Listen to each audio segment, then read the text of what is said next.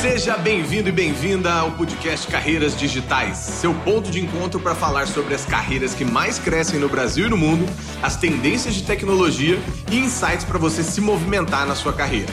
Aqui a gente vai conversar sobre programação, design, marketing, vendas e habilidades comportamentais.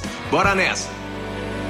Em nosso 19 episódio, vamos conversar sobre um tema que vocês gostam bastante e sempre interagem com a gente quando trazemos, que é empreendedorismo. Mas dessa vez a gente vai abordar esse tema de uma vertente um pouco diferente, mas que é igualmente impactante e muito importante para a evolução humana. O empreendedorismo social busca, como o próprio nome diz, construir negócios que beneficiam a sociedade de maneira geral. Como unir os nossos objetivos profissionais com as necessidades da sociedade? É esse o tema que vamos abordar hoje. Antes de começar, Quero sempre me apresentar aqui. Eu sou Guilherme Junqueira, CEO da Gama Academy. Serei o host desse episódio junto com vocês, para vocês também conhecerem um pouquinho da Gama, que é uma escola de tecnologia que te prepara para o mercado digital.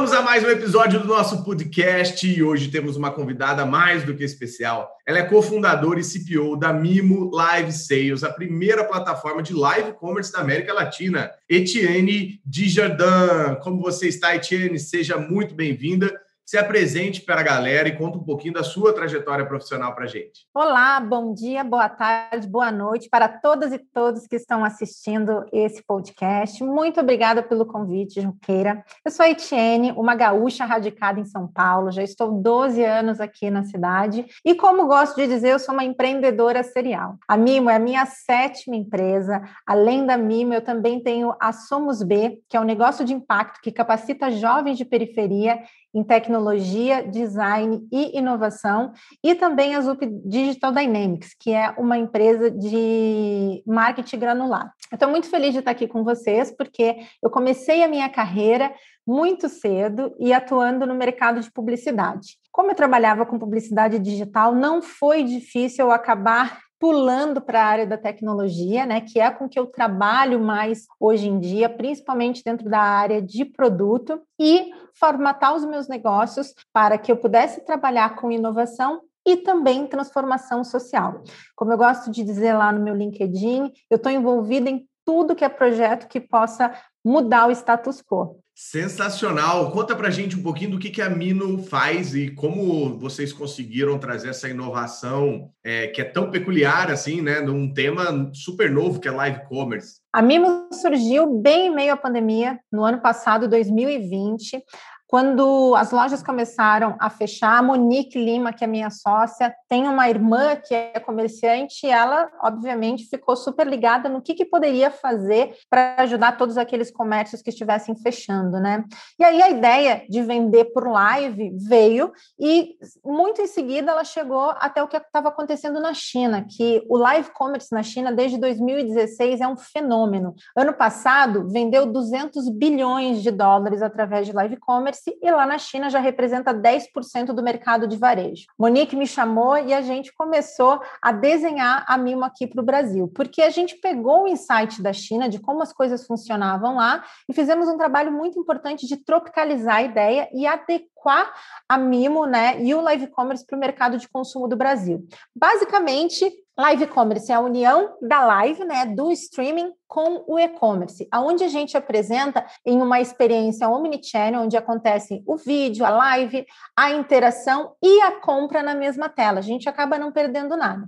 A gente fez a nossa primeira live dia 6 de junho de 2020. Eu e a Monique, nós não nos conhecíamos pessoalmente e hoje, com um ano de startup, 20 colaboradores, a gente não conhece 70% das pessoas pessoalmente. Então, a gente nasceu 100% digital mesmo. Incrível, parabéns. Eu já vinha acompanhando todo, todo esse movimento né, de live commerce puxado também em algumas lives lá do, do Alibaba, que eu sou meio viciado em ficar no app ali, às vezes compra só porque tá barato, sabe? Eu sou desses. E, e eu achei incrível e realmente faltava algo brasileiro para dar oportunidade aos lojistas, e principalmente em tempos de pandemia, como ter mais acesso e democratizar esse acesso a um empre pequeno empreendedor ali que tem um e-commerce e às vezes não sabe como proceder, né? Nem no, no Instagram às vezes está. Então, como que faz o social, o commerce e agora o live commerce? Nossa, incrível, parabéns. Eu acho que vai mudar a vida de muitas, muitas empresas aí que vão ter acesso a mais clientes. E aí, um dos blocos que eu trouxe aqui, Tiene, é um, um bloco que, como empreendedor, eu é, gosto muito, que é o quando empreender, né? Você está no seu sétimo negócio, sétimo CNPJ, e, e provavelmente passou por muitos desses dilemas do timing, né? Todo mundo fala, não, não é agora o momento, assim como casar, assim como ter filho, todo mundo acha que existe um timing perfeito que você vai é, colocar no mapa, num post-it, uma meta, e aquilo vai ser é, facinho de ser seguido, empreender é, não é bem assim, como várias outras coisas na vida. E o, o, empreendedorismo, pelo menos no Brasil, na minha visão, ele teve um trade-off muito grande entre sair de um empreendedor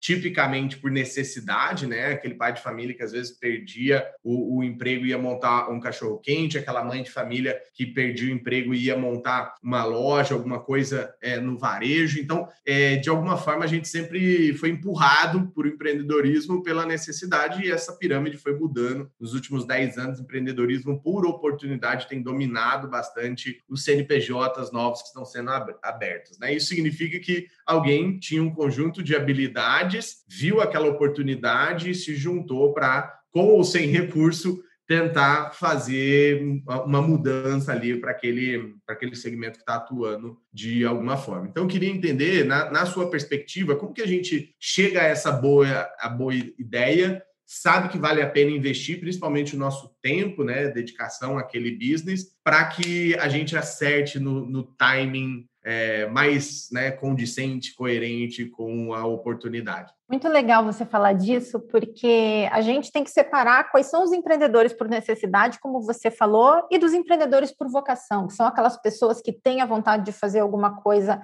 nova, de ter a sua própria empresa e de assumir um novo desafio. Eu gosto de indicar dou aula também na FIAP, na, na matéria de empreendedorismo e inovação do Startup One, e eu falo para os meus alunos. Eu gosto, eu faço a indicação que eles sempre leiam o livro do Simon Sinek, que fala Comece pelo Porquê. Quando a gente vai empreender, a gente, obviamente, tem aquela nossa ideia, a gente desenha como que a gente imagina que vão ser os nossos próximos anos, mas quando a gente entende o porquê, começa realmente pelo porquê do que a gente está empreendendo, isso é muito importante nos próximos meses e nos próximos anos de desafio que a gente vai ter. Uma coisa que eu gosto de falar é que empreender não é uma tarefa fácil. A gente não pode romantizar o empreendedorismo, né? No começo, e a gente chama aqui no Brasil de Vale da Morte, que são os primeiros dois anos de um empreendedor com um negócio novo, a gente que empreende trabalha muito e às vezes demora um pouco mais para começar a ver os resultados. E é importante a gente saber o porquê, o motivo que a gente está fazendo aquilo, para que a gente continue ali resiliente, motivado na nossa ideia. Quando a gente tem uma ideia, é muito importante a gente buscar se essa ideia é uma ideia que realmente responde a um problema da sociedade ou uma oportunidade de negócio, ou é só uma ideia que a gente teve que a gente acha que vai funcionar. Quando a gente tem uma ideia geral, é muito importante a gente fazer uma pesquisa muito aprofundada sobre o público que vai ser o público consumidor desse produto ou desse serviço que a gente está colocando no mercado acontece muitas vezes nesses dois anos do Vale da Morte, os empreendedores se darem conta que eles inventaram um problema, porque o problema não existiram e eles queriam tanto colocar a ideia de pé que eles acabaram maquiando ali a realidade. Então, para quem quer começar a empreender, tenho duas dicas que eu acho que são importantes. A primeira delas é estabelecer o porquê que vocês estão investindo, por que, vocês estão empreendendo. Ganhar mais dinheiro e trabalhar menos é sempre a resposta errada para empreender. Você tem que ter outros motivos para que segure você dentro daquele empreendimento. Uma segunda coisa é entender qual é o problema que aquela ideia de produto ou serviço que você está tendo para empreender resolve na sociedade. Então, eu acho que essas duas coisas, estando bem alinhadas com as respostas, respostas muito corretas. E conversando ali com uma rede para entender se aquela boa ideia é boa de verdade, se aquilo passa por um crivo ali de pessoas que estão fora da sua rede de amigos, eu acho que é um ótimo caminho para que a gente consiga, para que os empreendedores consigam passar por esses dois anos que são mais difíceis e, quem sabe, não se tornar até um unicórnio, né? Que estão cheio, agora começando a bombar aqui no Brasil. Exatamente. Uma das coisas que você me falou que me fez relembrar o, o começo também é como alinhar muito bem o que você entende do mercado, o que você não entende, e principalmente trazer sócios complementares, né? Como você já apresentou a Mino, já trazendo essa complementariedade da sua sócia, por exemplo, e também os objetivos muito claros ali do que, que você quer resolver, né? Pelo menos como premissa inicial, é o que dá o guia para você continuar nos primeiros passos ali e conseguir, de alguma forma, é, validar aquela ideia que você tem e acha que seria muito linda, muito. É, vai bombar demais, né? Então, minha pergunta para ti é como que vocês, né, não, não só nessa experiência agora com a Mino, mas como que vocês estão olhando a lacuna a ser preenchida e como que vocês estão trazendo diferencial, visto que é um tema que precisa ainda de evangelização sobre o, sobre o assunto para depois também implementar, mas tem outros players também é, tentando aproveitar essa oportunidade. Como você, vocês aprofundaram no mercado e o objetivo nesse sentido? primeira coisa foi entender o motivo que o e-commerce no Brasil era tão pequeno percentual em relação a outros países. Em 2019, a gente sabia que o, as vendas digitais via e-commerce representavam só 10% do mercado de varejo no Brasil. E isso é muito pouco, né? Para uma população como a nossa, que é super social, que a gente adora a internet, faz bombar aqui todas as redes sociais que existem, e a gente é muito early adopter para esse tipo de, de inovação. A gente entendeu que o brasileiro, como consumidor, ele gosta muito de atenção, ele gosta muito de um bom atendimento.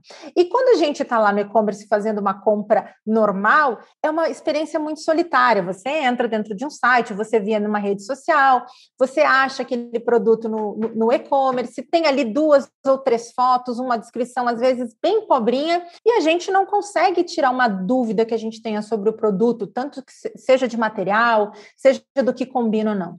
E a gente sabia já, que a gente começou no meio da pandemia, que o Brasil estava explodindo nas questões de live. O Brasil ele tem, ele é o quarto, uh, a quarta população global em lives, né? A gente só perde para Andrea Bocelli. Depois a gente tem todas as outras lives maiores do mundo são aqui de brasileiros. Então a gente sabia que a gente tinha essa questão do brasileiro com a live. E a gente foi começando a entender um pouco de comportamento e a gente viu que essa oportunidade do live commerce ia acabar dando checks ali muito importantes na experiência do usuário. A gente fala, a Mimo é o mais pessoal que o digital pode oferecer. Porque você está vendo o produto ali digitalmente, mas você pode perguntar para quem está apresentando a live se aquele material combina com uma roupa que você já tem em casa, se você tem um corpo que é diferente da modelo que está apresentando a roupa, qual que é o tamanho que vai ficar mais legal em você. E aí foi o que a gente começou a fazer, Junqueira. A gente fez um entendimento do que funcionava e do que não funcionava dentro do universo de compras digitais e fomos entendendo o comportamento do usuário para organizar a nossa para organizar a nossa estratégia. E a gente sabia que tinha esse desafio de como éramos pioneiras, ter que ensinar o que era live commerce para o consumidor final, que não estava habituado a comprar daquela forma e também para os nossos sellers, né? As lojas e as marcas que vendem dentro da plataforma da Mimo. E a gente fez uma estratégia muito bacana de primeiro ano, que a gente não cobrava setup, por exemplo, das marcas, porque a gente queria que tivesse muitas live commerce dentro da Mimo para que o consumidor conseguisse entender o que era. Então a gente acabou fazendo uma estratégia de não cobrar nenhum valor de mensalidade ou setup no primeiro ano e a gente cobrava apenas uma comissão win-win. Ou seja, se o nosso cliente vendesse dentro da live, a gente ganhava uma comissão daquela transação. Se não vendesse, a gente acabava não ganhando nada e, por si, o nosso cliente também não teria custo. E isso foi muito bacana. Por quê? A gente tinha várias hipóteses ali quando a gente começou, fomos validando as hipóteses e entendendo como que o mercado de consumo ia respondendo. Já fizemos muito rapidamente as mudanças necessárias dentro da plataforma para adequar realmente ao mercado consumidor e cada vez mais fomos nos aproximando dos clientes. Hoje, a gente já tem uma série de outras iniciativas de live commerce também, e isso é muito legal, né? Porque quanto mais pessoas fazendo live commerce tiverem no Brasil, mais empresas né, apostando nisso, significa que esse ecossistema de inovação para essa área do varejo vai ficar melhor e muito mais consolidada. Então, nesse caso, a concorrência é ótima, porque aí cada empresa que lute, né, Junqueira? fazendo o seu diferencial tanto para o consumidor quanto para os sellers. Hoje a Mimo, como diferencial, além da nossa plataforma, que a gente tem a plataforma Mimo, e hoje a gente está oferecendo para os nossos clientes a plataforma White Label, onde eles possam colocar o live commerce dentro dos seus próprios sites, a gente oferece o full service. O que é o full service? A gente ajuda os nossos clientes com a roteirização da live, ajuda eles a escolherem quais são os produtos hero para colocar na live, melhor dia, melhor horário. A gente faz o treinamento para todo o time, ou comercial ou de marketing, para que essa live tenha grandes vendas. A nossa média hoje é 10% de conversão por live. Para você ter uma ideia, o e-commerce é 2%. Existem alguns segmentos que a gente chega em 30% de conversão, e é muito alto. Então, a gente oferece esse full service para os clientes para que a gente consiga ensiná-los, né, para que eles consigam vender mais, porque o sucesso dos nossos clientes é o nosso sucesso também. Sensacional. E eu fiquei tentando relembrar, assim, como o mercado ele meio que se reinventa quando, quando antigamente tinham canais de venda de joia ou até da, da Polishop. Polishop, exato. Tinha que vender ao vivo, online, é naquele momento, você tinha que fazer a ligação, mas olha toda a complexidade, né? Você tinha que estar num canal de TV, chegar na sua audiência, convencer a sua audiência de aquele produto ou serviço era, era muito bom e fazer a pessoa ligar, e eu não sei nem como passava o cartão de crédito, né? Deve ser falado. Olha o perigo que, né, você transmitir uma informação tão confidencial assim. Então, tem... é, é muito legal ver como o mercado ele se, se reinventa, né? Totalmente. E tem uma coisa muito legal, porque o grande bicho-papão do e-commerce é o chargeback, né? Que são as devoluções de quando a pessoa ela compra aquela, aquele produto na live, na live não, desculpa, no e-commerce normal, e devolve. E aí acaba tendo puta prejuízo para a marca. Com o live commerce, a gente basicamente não tem esse tipo de devolução. Por quê? Porque toda dúvida do produto, se fica bom, se não fica, acaba sendo resolvido ali ao vivaço. Então, isso é muito bacana com as marcas, porque a gente fala, né? É, é a possibilidade de você fazer um atendimento one-to-many. Uma marca, uma pessoa ali apresentando, fazendo atendimento customizado para centenas de pessoas. Às vezes, você não consegue atender bem no período de uma hora numa loja, 300 pessoas, mas uma live commerce você consegue. Incrível. E eu estou pensando aqui, uma das, das perguntas que mais me chega, não sei quando você dá mentoria para empreendedores ou futuros, né? O Anabis a empreendedores, é, como começar é sempre muito difícil quando você está falando no ambiente digital, né? Porque se você estiver falando como começar no ambiente tradicional, a gente sabe que dá para começar pequenininho, né? Uma portinha e depois vai, vai crescendo. Mas quando a gente está falando de validação de algo tecnológico, ainda mais pensando na plataforma de vocês, como começar se eu não tenho conhecimento ou grana é, para uma plataforma robusta financeira? Tem que começar só quando ela estiver total, totalmente pronta e digamos que você tem um CTO, né? Ou recursos para terceirizar. E aí, quando você não tem é, dá para fazer o tal do MVP, né, um produto mínimo viável para fingir que aquela plataforma está né, já entregando aquele valor que ela se espera, porque hoje já existiam lives, Instagram e tudo mais. O que não existia é o botãozinho de compra ali, interagindo com a marca de uma maneira muito rápida e funcional, né? Cartão de crédito já instalado ali, que você só aperta, one byte to click e já está lá na sua casa, né? Então, como que foi essa validação? Porque essa necessariamente é uma das maiores desculpas para as pessoas não começarem, né? Eu não tenho conhecimento tecnológico, não consigo fazer uma plataforma, não tenho dinheiro, então é impossível começar. É assim mesmo, Etienne? Você tocou no ponto fundamental, Junqueira. Quando a gente vai tirar uma ideia do papel, a gente, independente da visão que a gente tenha, e é muito importante para o empreendedor ter a visão de onde aquele produto vai chegar, quais são as pessoas que a gente vai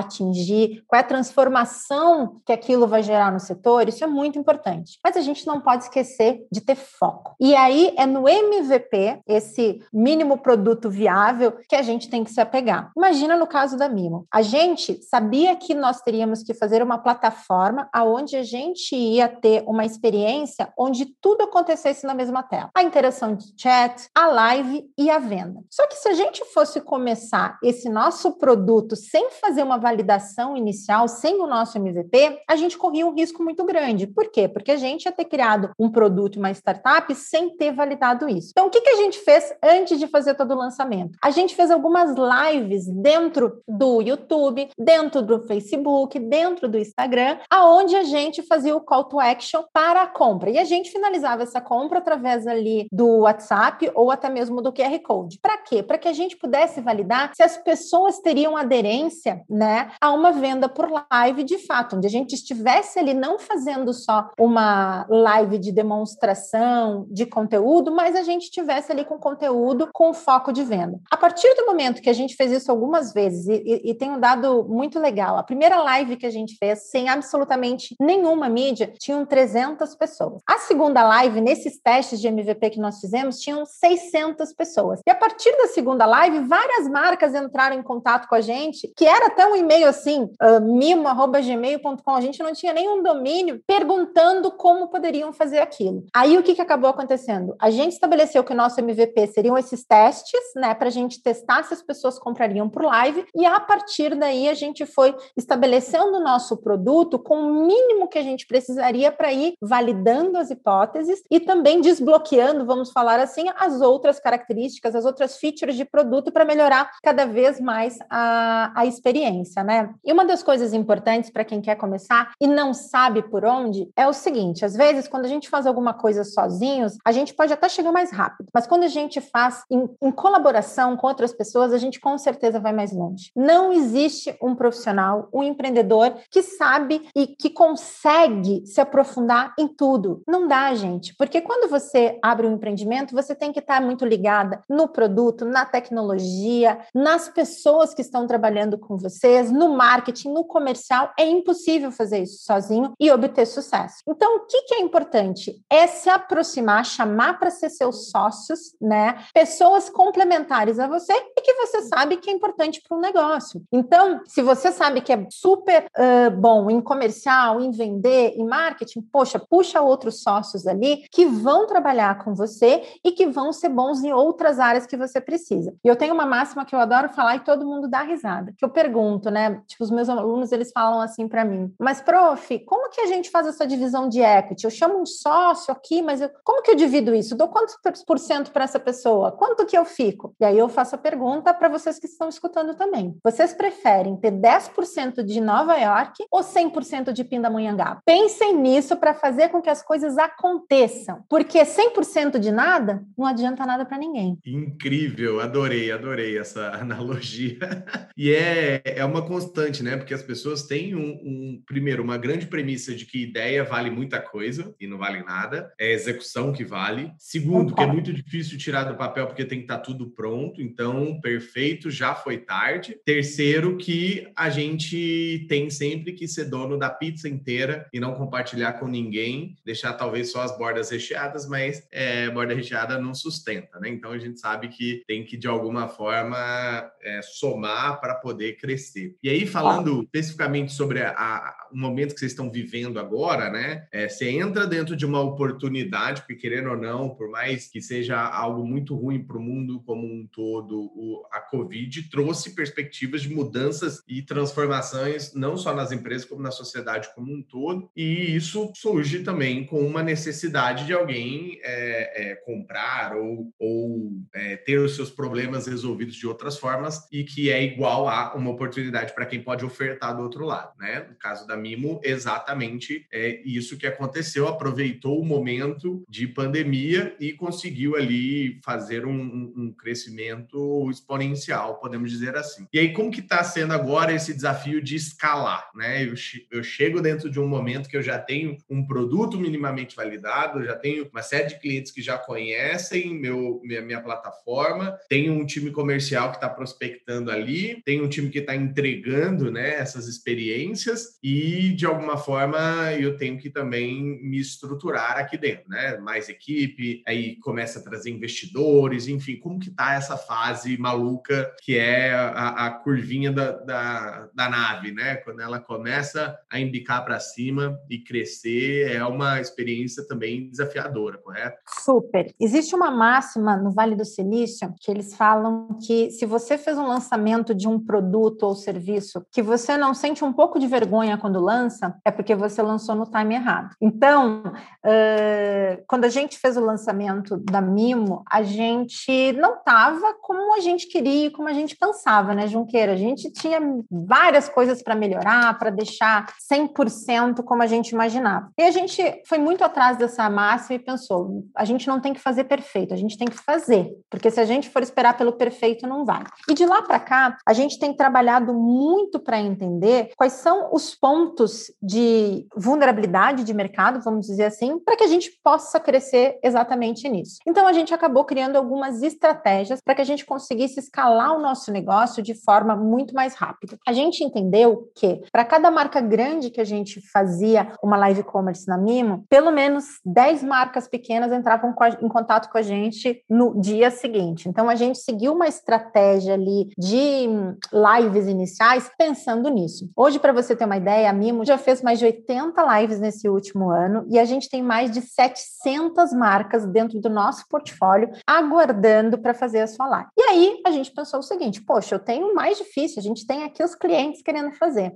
A gente fez uma adequação no nosso roadmap de produto, onde a gente está fazendo um lançamento da nossa jornada seller, que assim a gente chama, onde qualquer pessoa pode acessar a Mimo, fazer um cadastro e ela mesma pode fazer a sua live. Ela vai colocar os seus produtos, ela vai poder integrar com o seu próprio e-commerce para facilitar e ela vai conseguir fazer a live. Com isso, o que, que acaba acontecendo? A nossa escalabilidade vem, porque a partir do momento que a gente dá autonomia né, da nossa plataforma para que os próprios lojistas, independente do tamanho, seja um lojista grande ou um lojista pequeno, possam fazer as suas lives, a gente começa a desbloquear essas questões relacionadas à, à, à limitação né, que a gente teve nos primeiros seis meses da nossa, da nossa startup. Então, quando qualquer empresa ela vai pensar como ela vai escalar, ela precisa entender muito bem o seu mercado e muito bem os seus clientes. Porque quando a gente foi conversando com os nossos clientes e foi tendo o um entendimento do que eles queriam para conseguir fazer essas lives, a gente fez ali o que a gente precisava para atendê-los. Muitas vezes a gente tem que estar tá atentos ao que o mercado quer e não o que a gente acha que o mercado vai ficar feliz. Por isso que quando a gente empreende, a gente tem que entender que a gente precisa ouvir muito. A gente precisa estar sempre atento ao que o nosso público principal está querendo, porque o mercado ele responde muito rápido, né? Então, para essa escala de live commerce, a gente está fazendo esse lançamento que é para dar autonomia para os lojistas e eles possam criar as suas lives sozinhos. Incrível, incrível. Ó, gente, eu acho que quem está ouvindo nosso episódio de hoje com um caderninho vai sair daqui quase como um guia, né? Um e-book, né, Etienne? Com tudo que tem que fazer, porque a gente está passando de todos os pontos, né? Do início da validação ao crescimento, e muito legal ouvir é, esse desafio que é muito gostoso, inclusive, é um problema bom para resolver, né? Quando o foguete está tá subindo, tenha uma certeza, foguete não tem ré. Então, é para cima, né? O bigger go home, é, é o que eu sempre digo, quem tem paixão, propósito, entusiasmo para fazer acontecer, faz isso que a Etienne está fazendo com um monte de gente boa ao lado. E não pode ter medo de errar. Isso é uma premissa básica, a gente vai errar. Por isso que a gente tem que fazer o MVP, porque se a gente errar, a gente erra pequeno e conserta rápido. A gente costuma falar que as grandes corporações, as empresas do jeito que elas são, elas são transatlânticos, né? Porque se elas vão lançar um produto, se elas têm que adequar alguma coisa do produto delas ao mercado, é sempre muito difícil, porque é uma estrutura muito verticalizada, tudo muito processual. A vantagem da startup, dessa cultura startupeira, é bacana por isso, porque todas as coisas elas acontecem ali de forma mais blocada e a gente consegue fazer essas coisas muito mais rápidas. Quando a gente começou a Mimo, a gente dizia, o mercado do varejo é o transatlântico, a, o mercado de live commerce geral é como se fosse a lancha, né, que você consegue fazer ali tudo muito mais rápido, entender o que está acontecendo e mudar, e a gente brincava, e a Mimo é o jet ski, a gente está cada um em cima de um jet ski para ser mais rápida ainda e conseguir aprender, e com esses aprendizados aprendizados, fazer toda a adequação necessária do produto para que ele se permaneça uh, completamente relevante no mercado e que a gente realmente resolva um problema e, e, e ataque uma oportunidade. Agora, Etienne, uma das coisas que mais me surpreendeu na minha jornada empreendedora foi descobrir que eu sou um empreendedor social. Foi através de um depoimento no LinkedIn que um grande amigo que acompanha a minha história, né, os outros CNPJs anteriores, inclusive, e falou: o, o Junqueira ele é movido a um grande impacto e por isso é um dos melhores empreendedores sociais que eu já conheci. Daí eu, cara, por que, que você está falando isso de mim? O que, que eu fiz, né? E eu achava que empreendedor social era alguém, é, tipo assim, que o, o lado social é de, de fazer a social, né? Ou seja, uma pessoa sociável, ou que do outro lado era dirigente de ONG, por exemplo, que também é um, né? São empreendedores, mas que no, no final não tem fins lucrativos. Na época eu estava justamente é, sendo diretor de uma associação sem fins lucrativos, então era, era facilmente interpretável como aquilo. E aí eu fui descobrir que negócios sociais, negócios de alto impacto, são muito mais do que somente isso. Eu fui estudar e aí descobri de fato que são negócios que visam, obviamente, o lucro, rentabilidade para os seus investidores, como é o caso da Gama, que a gente tem uma série de rodadas de, de investimento, então tem investidores esperando a sua seu retorno, a sua saída em algum momento. É, e mais do outro lado, que se coloca e se vincula com um propósito, né? É, que seja um, um mantra interno ali, mas que também resolva um problema sério da sociedade. E aí foi muito legal, porque aquilo né, inspira ainda mais você continuar dentro de um, de um contexto onde você já estava inserido, e aí eu adotei aquilo como um grande princípio e hoje estimulo outros amigos empreendedores também a fazer. Como foi essa descoberta do seu lado? Quando você se viu empreendedora social e, e como a Mimo também é, se encaixa dentro desse impacto que vocês querem gerar no mundo? Eu descobri o empreendedorismo social em 2016, quando eu fui sócia da Cartel 55, que era uma empresa, um negócio de impacto que capacitava jovens de periferia, né, para trabalhar com animação de peças de mídia. Quando eu descobri que aquele negócio que eu estava querendo, ao mesmo tempo ali ter um, um lucro, né, um profit, mas também fazer uma transformação na minha comunidade que tinha nome, que chamava negócio de impacto, que tinha todo um mercado de transformação social por trás, eu fiquei muito feliz e me aprofundei muito nesse assunto. Tanto que a Somos B acabou nascendo depois disso, e na FIAP, no MBA de Business Innovation, é a minha disciplina, negócios ancorados em propósito. E eu vou falar para vocês todos aqui o que eu digo para os meus alunos. A gente tem que entender que ganhar dinheiro e fazer o bem não é uma dicotomia. A gente, entre ganhar dinheiro e mudar o mundo, a gente pode fazer as duas coisas. No caso da Mimo, quando a gente foi começar lá atrás pelo porquê, por que, que a gente estava fazendo a Mimo? Essa questão da transformação social estava muito presente para a gente. E por isso que a, o porquê da Mimo é democratizar a tecnologia de live commerce para todo mundo no Brasil. O que, que isso significa? Que a gente vai estar presente e completamente acessível tanto para marcas grandes quanto para marcas pequenas, e inclusive para quem nem marca é. O que a gente sempre fala é o seguinte: imagina a gente fazer uma live commerce para um empreendedor de uma tribo indígena lá no Amazonas que vai poder vender aquele artesanato, aquela arte que faz para o Brasil inteiro. Imagina a gente poder levar para aquela senhora que faz o seu crochê e que começa a vender, podendo fazer isso. Então, essa questão da democratização para a gente acabou sendo a nossa premissa, o nosso pilar principal. Só que para que a gente tenha o um impacto social, a gente não pode só pensar no nosso público externo, a gente também tem que pensar no nosso cliente interno, né? A Mimo, ela já nasceu, por exemplo, com um plano ESG muito bem estruturado. Hoje na Mimo, para você ter uma ideia, a gente tem números muito importantes para a gente, que não está ainda como a gente quer, mas de diversidade e inclusão. A Mimo é formada por 70% de mulheres, 30% de pessoas LGBTQIA+, e 30% de pessoas negras. E a gente se compromete não só com os nossos colaboradores, mas com a sociedade, de ainda melhorar esses números cada vez mais. Porque a gente acredita que a gente tem o poder, né, como empresárias e como uma, uma startup de, desse ecossistema de inovação, a gente tem o poder ali de plantar a semente de fazer as coisas diferentes. Para você ter uma ideia, a gente também está sempre muito, muito ligadas em ações sociais que possam ajudar a comunidade. Nós já fizemos, por exemplo, live commerce para ajudar um, pacientes e pessoas que tiveram Covid. Nós já fizemos live social para doação de dinheiro para a casa dos artistas. Então, a gente tem isso dentro do nosso DNA, porque é como eu falei, entre ganhar dinheiro e mudar o mundo, a gente fica com os dois. A gente consegue fazer isso de forma que a gente vai ter lucro, mas a gente vai fazer pelo motivo certo, porque a gente acredita muito no valor sistêmico, né? O que isso significa? Ganha os acionistas, ganha a sociedade, ganha o meio ambiente. Maravilha. Essa é uma pauta, gente, que poderia render aqui horas e horas de conversa, mas estamos chegando ao fim do nosso papo e eu queria que, que você, Etienne, trouxesse também uma mensagem para quem quer começar. Tem uma ideia na cabeça, é, pelo que vocês trouxeram aqui no, no, nosso, no nosso papo sobre empreendedorismo social, se encaixa dentro dessa tese, ou seja, uma empresa que visa é, retribuir os, os lucros dos acionistas, mas também ajudar a sociedade, os colaboradores, né? É, ela trouxe um conceito muito legal e que está em muita ascensão, que é o IST. Depois, você também quiser explicar um pouquinho para quem não conhece, quer buscar é, esse conceito, mas como gerar né, emprego, como gerar impacto econômico, impacto tecnológico, todo mundo que está nos ouvindo aqui, como que pode se empoderar dessa sua mensagem e também começar, talvez, sua própria iniciativa de, de impacto social. Vamos lá. O que, que são as premissas ESG, né?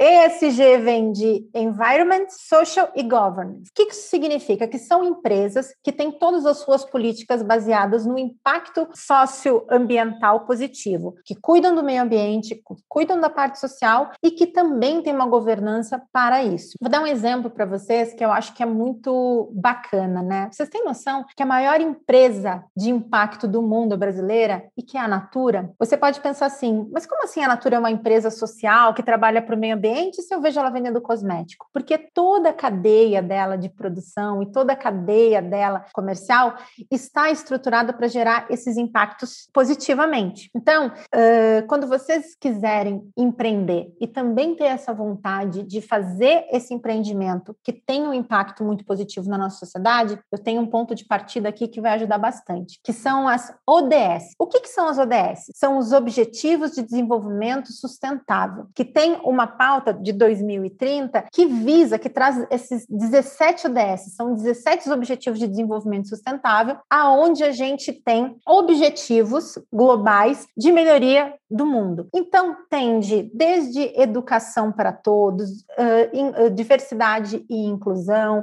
cidades uh, sustentáveis. Esses 17, você pode entender ali a ideia que você teve, qual que se encaixa melhor com algumas desses objetivos de desenvolvimento sustentável e melhorar a sua ideia ainda mais para ter uma execução que tenha não só um impacto financeiro, mas que tenha um impacto no mundo. Eu vou dizer para vocês, se vocês tiverem uma ideia, vocês abrem ali as 17 ODS e vê que a ideia de vocês não cola com nenhum, esquece a ideia, porque a ideia não funciona. Não vai existir mais espaço para empresas que não tenham esse objetivo comum de transformação social. Eu, eu achei incrível, não só pelo, pela resposta, mas também pelo guidance, né? Vocês tiveram aí um guia como escolher melhor aonde vocês estão atuando, aonde vocês é, pretendem de alguma forma empreender. Então, queria, em nome da Gama e do nosso podcast aqui, Carreiras Digitais, agradecer muito a Etienne, que tem um nome chiquérrimo, gente, um nome francês, e que estará disponível também para que vocês que gostaram do que ela compartilhou possam se conectar ainda mais com ela. Então, Etienne, deixa seus contatos, redes sociais, onde que a galera te acha aí para também se conectar, tirar algumas dúvidas, enfim, é, ter você aí dentro do, do, do hall de seguidores que todo mundo já tem e que são pessoas que nos inspiram, né? Bom, em primeiro lugar, eu gostaria de agradecer muito pelo convite, dizer que eu nem vi passar essa uma horinha aqui, parece que a gente mal começou, e dizer que vocês podem me seguir no LinkedIn, né? Então, eu estou sempre por lá escrevendo sobre esses assuntos, empreendedorismo, carreira e principalmente impacto social.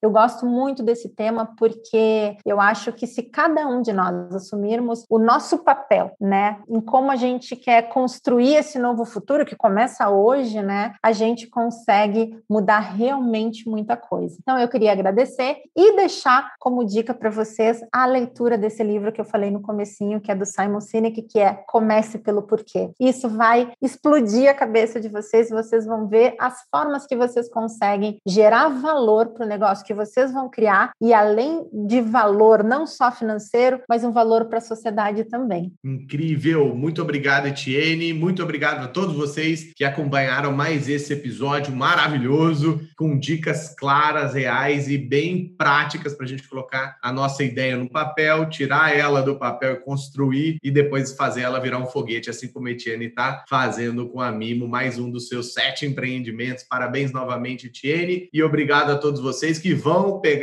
o aviãozinho aqui, né, desse episódio e compartilhar nos grupos de WhatsApp, nas suas redes sociais, você que gostou. Marca a gente lá, arroba Gui Junqueira, acha a Etienne também nas redes sociais, como ela já recomendou, e assinala para a gente lá o que, que você gostou e o que, que você quer ver aqui nos próximos episódios. Muito obrigado e até a próxima. Valeu, galera! Queria agradecer todos os ouvintes que estão com a gente neste primeiro episódio e queria saber de vocês, né? O que vocês acharam desse papo? Se você curtiu, não esquece de seguir a gente lá no Spotify, de curtir também lá no Apple Podcasts. Vale a pena também compartilhar esse episódio com seus amigos, se você gostou. E segue a gente também lá, tanto a Gama Academy quanto eu, Gui Junqueira, no Instagram, no LinkedIn, porque lá a gente vai continuar esse papo que a gente acabou de começar aqui no podcast. Te espero no próximo episódio. Valeu, galera. Até mais.